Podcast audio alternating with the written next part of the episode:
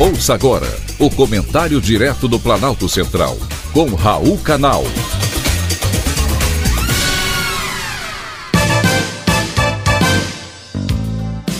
Queridos ouvintes e atentos escutantes, assunto de hoje: futuro do Twitter. Finalmente, o bilionário Elon Musk é dono do Twitter. Após meses de negociações, o dono da SpaceX anunciou o acordo de 44 bilhões de dólares. E ele divulgou a novidade no próprio Twitter, é claro, e declarou que o pássaro está liberado, em uma alusão ao símbolo da sua nova empresa. Porém, vocês se perguntaram como será o Twitter nas mãos de Musk? Na postagem que fez na sua nova rede social, Elon Musk falou em comprar o Twitter porque queria tentar ajudar a humanidade e desejava que a civilização tivesse uma praça digital. Ele também admitiu que a missão pode falhar. A impressão que fica é que o novo dono do Twitter pretende, pelo menos por enquanto, manter o modelo de negócios baseado em publicidade digital.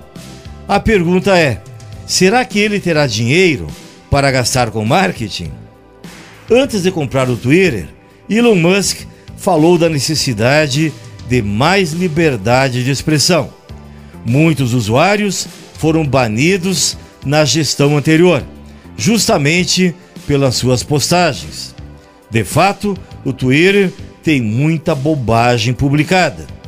Lembra do Donald Trump, ex-presidente dos Estados Unidos, banido do Twitter com a justificativa de que estaria incitando a violência, Musk poderá trazê-lo de volta, como os outros usuários mais controversos, como Kanye West, amigo pessoal de Musk, banido por antissemitismo. Muito infeliz essa decisão de banir usuários pelas suas palavras e pelos seus pensamentos. Isso para mim tem nome censura.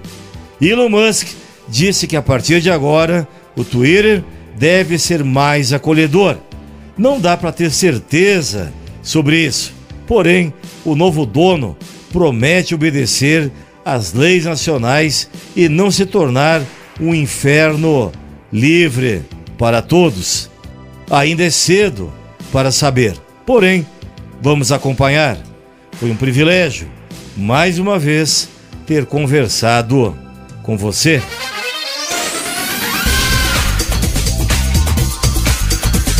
Acabamos de apresentar o Comentário Direto do Planalto Central, com Raul Canal.